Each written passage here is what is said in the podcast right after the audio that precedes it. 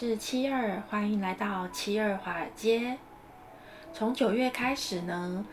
呃，应该是说九月开始之前呢，股市就逐渐是处在增压的状态下，所以有很多利空消息呢，对股市来说都是压力的来源。例如就是，嗯、呃，联准会什么时候加息呀、然后通货膨胀，还有股票估值过高的问题。整个九月呢，我们就像是被迫参加了最近啊，在 Netflix 非常红的《鱿鱼游戏》里面的过玻璃桥的游戏，选对了就上天堂，选错了下地狱。像 FedEx 啊、XML 啊的，我们以为的天堂，没想到其实是地狱啦。九月呢，大家都是用生命在选股。华尔街啊，鱿鱼游戏就是人生的缩影，我们都只是只能硬着头皮闯关而已。整体九月呢，目前大盘最多回调差不多是五个 percent，现在的痛呢都只是在合理的范围内而已哦。有金融大大跳出来说，他认为啊回调最多不会超过十个 percent，但是说真的，是谁真的能说得准呢？华尔街啊是没有提供保固跟保单的，所以在花街走跳呢，请大家自己要小心哦。目前回调的下杀呢是有让人有点措手不及，但是依然还是在合理的范围内。道琼斯指数呢大约是回调了五个 percent，标普五百约五个 percent，纳斯达克约六个 percent。目前罗素两千呢是回调的最少的。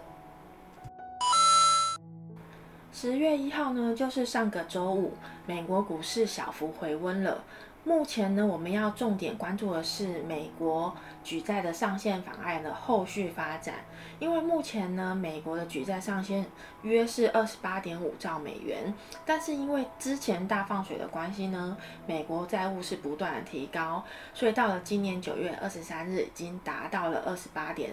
四二七兆美元。就和举债上限的二十八点五兆就差那么一点点，就要没钱啦。然后呢，美国财政部长耶伦之前就一直在警告，目前一定要提高债务上限。虽然目前呢，参议院已经达成了协议，参议院暂时不会关门，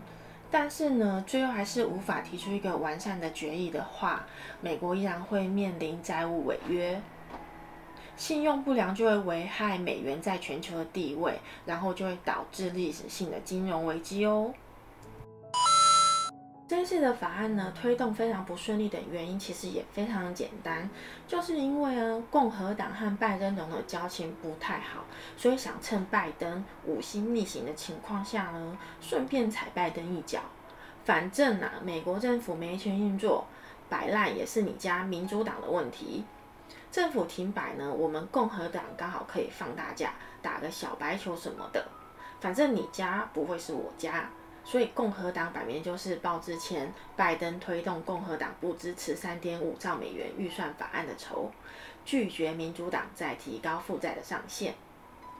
哎呀呀，不管哪一国的参议院都是这样子的啦，那种踩脚游戏呢，随时都会上演。参议院呢吵得一团，搞得我们投资人呢说实在的，心理压力也非常的大，股市压力也就跟着增加了。目前呢，美国参众两院呢周四通过临时的开支法案，经过美国总统拜登的签署过后呢，给予了联邦政府维持运作到十二月三号的资金。但是呢，国会仍要赶在十月十八号前提高或者是暂时停止债务上限，以防止呢到时候可能会出现的美国债务违约。这个部分呢，是不是也符合了七二华尔街一直觉得大盘到年底前应该都会是安全的哦？目前呢，各个指数的分析是，呃，道琼斯指数还没有破前期低点三三三零零。然后呢，标普五百指数在目前的警戒位四三五五附近，但也没有持续的下杀。而罗素两千呢，继续在高位横盘。纳斯达克指数呢，离前期低点一四四一二也还有一小段的距离。好消息是呢，上周五呢，各个指数都有出现止跌的现象，但是真的是止跌了吗？还是只是暂时性的缓和？那我们就要继续看下个礼拜的 K 线走势呢，并搭配成交量再来判断喽。目前呢，我们比较确定的是，十年的美国国债利率曲线呢，暂时都在一点五附近的上下震荡，比之前呢飙升的算是不少。如果超过一点五的话，会比较不利于科技股。所以七二华尔街呢，依然偏向布局，呃，道琼斯与标普五百面下跌比较多的股票为主，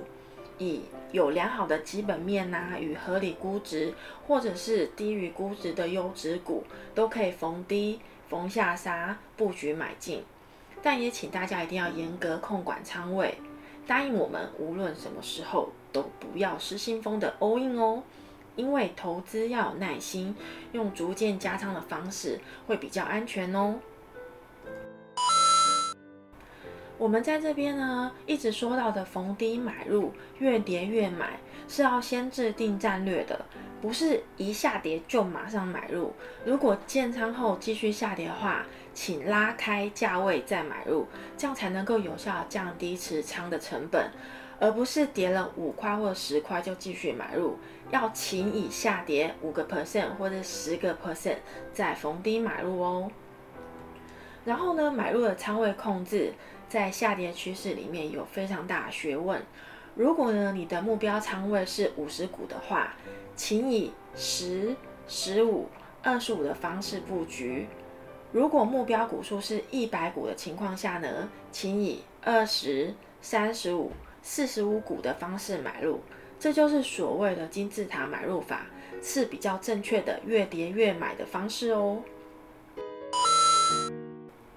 总结就是呢，下周的各个板块的轮动速度应该也是会非常的快，所以呢，逢低布局到琼斯与标普五百里面的好股票，这样子的赢面会比较大，也比较安全，千万不要追高。然后呢，非常感谢大家的耐心收看与收听，请记得按赞、订阅、加分享。那我们就下期再见喽，拜拜。